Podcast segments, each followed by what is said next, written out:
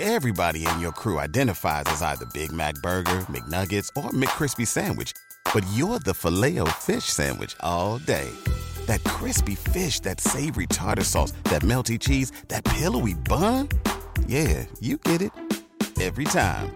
And if you love the filet of fish, right now you can catch two of the classics you love for just $6. Limited time only. Price and participation may vary. Cannot be combined with any other offer. Single item at regular price. Ba da ba ba ba. Evox Originals presenta Historias para ser leídas. Un podcast de ciencia ficción, terror y fantasía dirigido por Olga Paraíso. Ficciones sonoras con las que podrás sumergirte en otra realidad.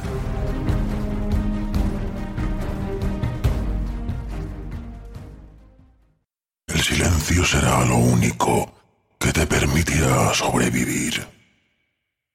Cree solo en la mitad de lo que veas y en nada de lo que escuches. Tú decides, tú decides, tú decides, tú.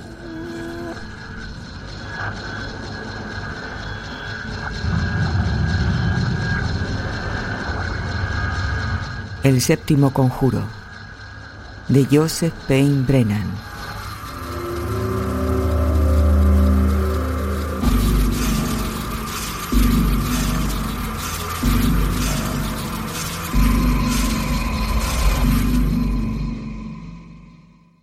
Siete negros conjuros hay, tres para los encantamientos o ensalmos ordinarios, pero del séptimo prevengo al curioso en todas estas consideraciones.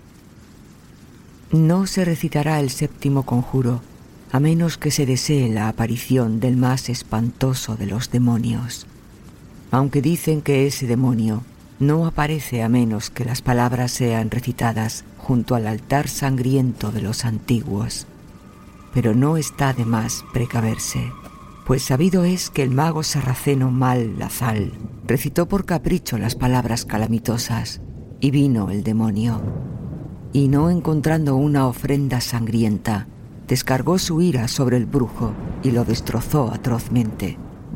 La sangre viva de un niño o de una niña doncella casta es la mejor, pero dicen que basta con una bestia, un buen buey o una oveja. Pero cuidaos de que la bestia no esté muerta cuando derraméis la sangre, pues entonces la furia del demonio será terrible, de modo que el esclavo se hará rico y destacará sobre todos sus vecinos.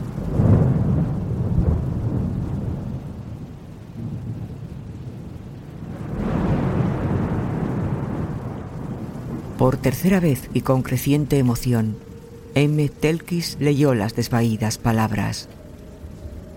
Estaban contenidas en un libro manuscrito, desvencijado, curioso y probablemente único, que había descubierto por pura casualidad mientras curioseaba entre los polvorientos cajones de embalaje que guardaban la biblioteca de su difunto tío. El título del libro era simplemente Magia Verdadera y el autor usaba la firma Theophilis Bem. Era muy posible que el nombre fuese un seudónimo. Desde luego, a juzgar por el contenido, el temerario autor debió tener razones para mantener secreta su identidad verdadera. El libro era una auténtica enciclopedia de ciencia demoníaca. En todo lo que decía se manifestaba una erudición genuina, que abarcaba una enorme variedad de temas esotéricos y prohibidos. Había discusiones detalladas sobre encantamientos y posesiones, párrafos sobre el vampirismo y las leyendas necrófagas, páginas dedicadas a la demonología, al culto de las brujas, a los ídolos subterráneos, notas sobre los ritos del holocausto, deshonras innombrables y terroríficos sacrificios de luna llena. Evidentemente, el escritor había sido un nigromante notable.